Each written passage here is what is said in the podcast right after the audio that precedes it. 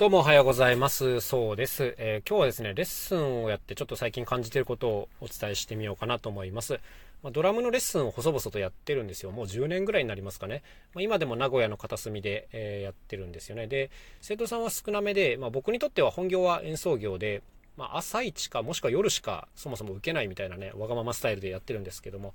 まあ、なぜかこう生徒さんは切れず今でも続いているというような感じでございます。で、もうね、全く初めてのこれからっていう方が来ることが多くて、まあそういう方歓迎でやってるんですけども、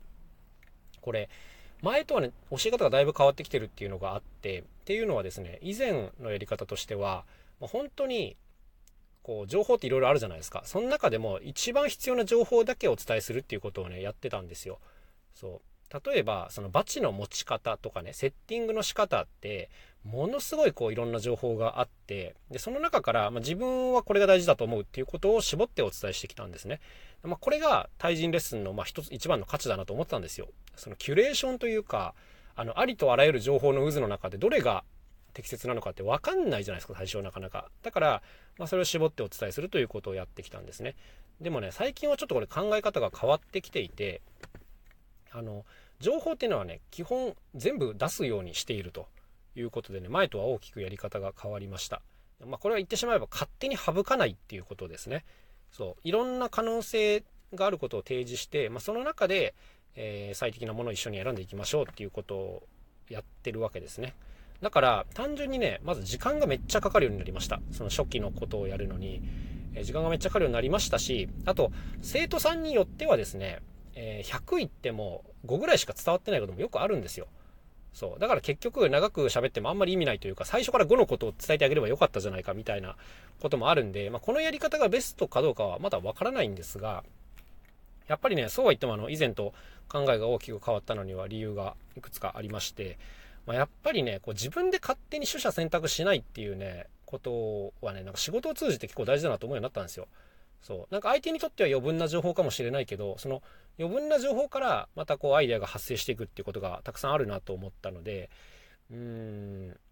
まあだから勝手に省略しないっていうのがすごい大事ですね。あの、こういうやり方もあるし、こういうやり方もあるよ。で、自分はこのやり方でやってるよっていう言い方になるわけですね。はい。これはね、もう本当は生徒さんからすると結構大変だと思うんですよ。いろんなことを言われて、あの、頭がパンクしちゃうっていうこともあると思うんですけど、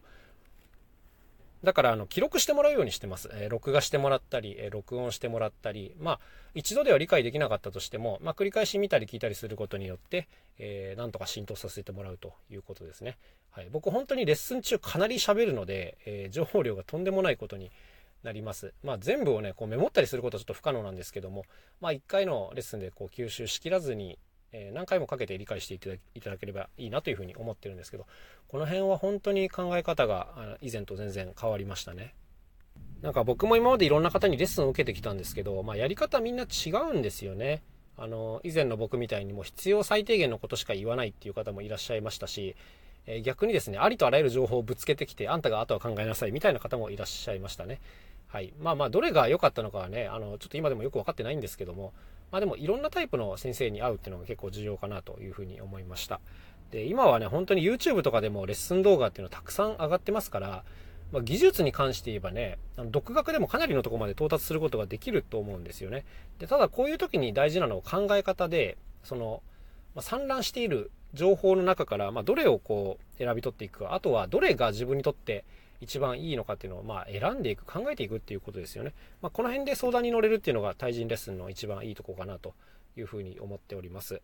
まあまあまあまあ、この辺のね、何が価値なのかっていうのは常にこう向き合わなきゃいけなくて、そう、例えばテキストを渡して一緒にやるみたいなことだったら、もはやもうオンラインでもいいわけじゃないですか、はっきり言って。そうそう。だけど、その生音の、なんていうんですかね、音量の感じ、音質の感じとか、えー、なんていうんですかね、その生徒さんの演奏を見てすぐ即座にフィードバックして、あの、ここがもっとこうなるといいかもね、みたいなことを目の前でやれるっていうのは大きな価値なので、まあ、こういうところにフォーカスしていかなきゃいけないよな、という、そんな感じでございます。やっぱりね、レッスン環境っていうのもこの10年で大きく大きく変わってますから、まあ、本気でこれをやっていきたいんだったら常にアップデートしていかなきゃいけないということですね。まあ、僕は言い方あれなんですけど、え、本気でやってるわけではなくて割と趣味でやっているので、えー、そこまで例えば、そうですね、レッスンを丸ごと録画して渡すみたいなことも選択肢としてはあるんですけど、え、そこまでやっておりません。はい。ってことで今日も一日頑張っていきましょう。また明日お会いしましょう。さようなら。そうでした。